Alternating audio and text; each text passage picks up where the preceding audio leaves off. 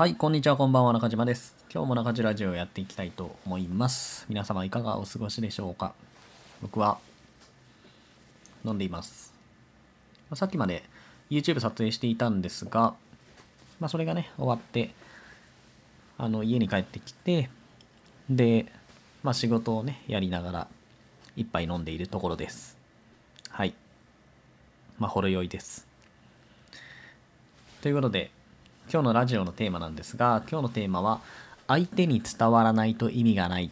というテーマでね、話をしていこうかなと思います。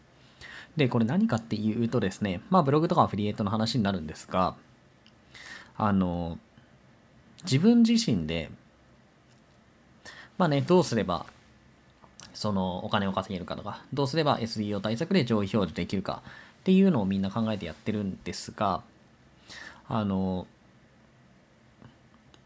例えばね、例えば、自分は何かすごく得意なことがありますと。んまあ、例えば何でもいいんですけど、例えば、まあお酒ね、今ちょうどお酒を飲んでたんで、あの、お酒がすごい好きで、で、好きなだけじゃなくて、そのお酒の種類とかもね、すごい詳しい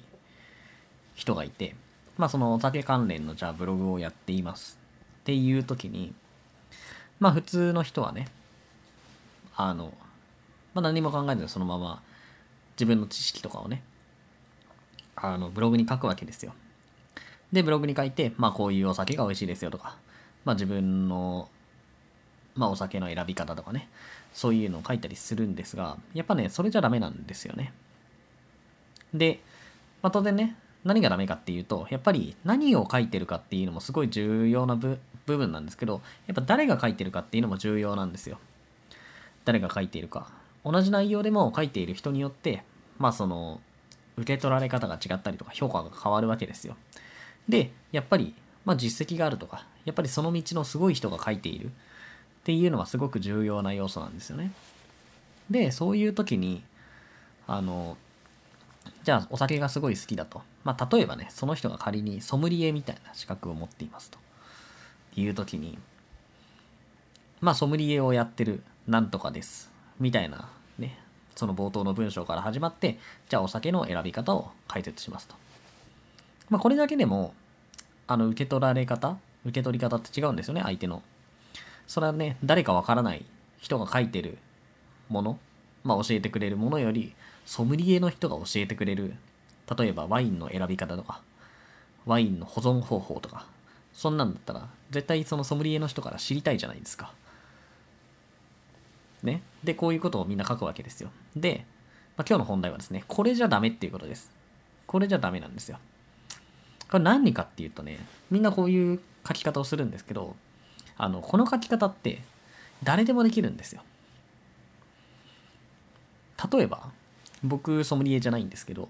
僕がソムリエの中島ですって言ってワインの選び方とかね、保存方法を記事書くことっていくらでもできるんですよ。まあできますよね。それもう文字だけの話なので、いくらでもできるんですよね。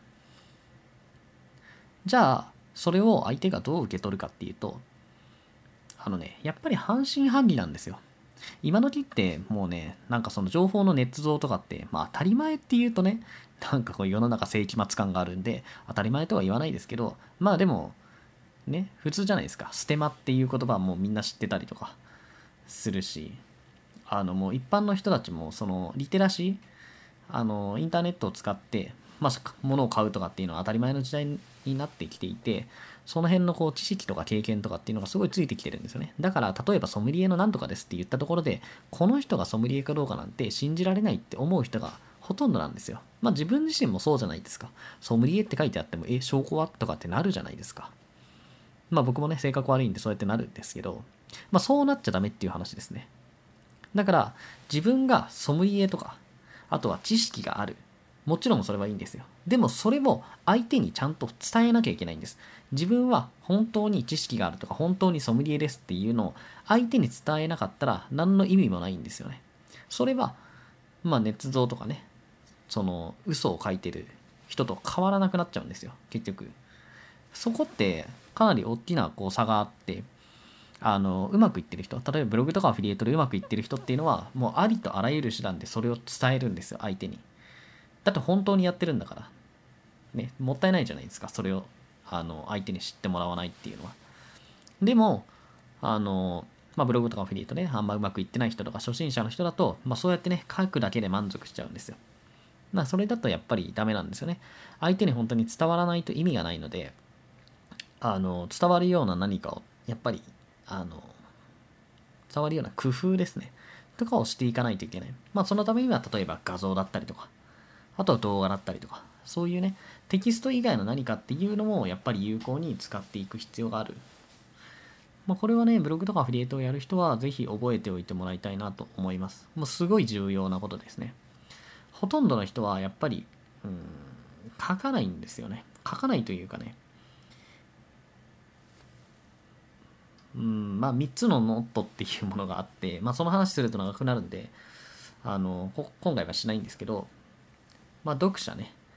自分の、例えばブログの記事を読んでる読者っていうのは、読まない、信じない、行動しない、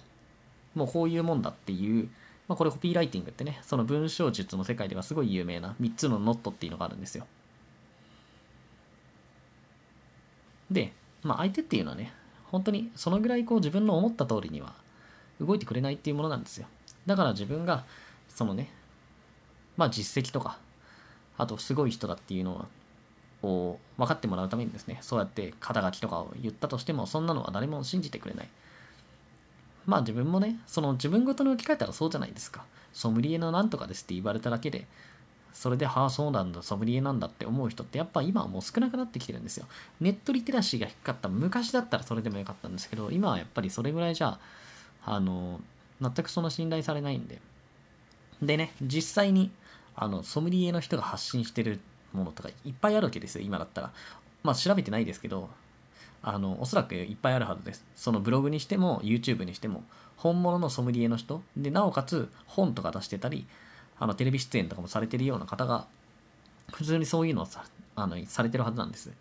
だからそういうのと比べた時に文字だけで書いてあるソムリエのなんとかっていうのはもう決定的に弱いわけですよ。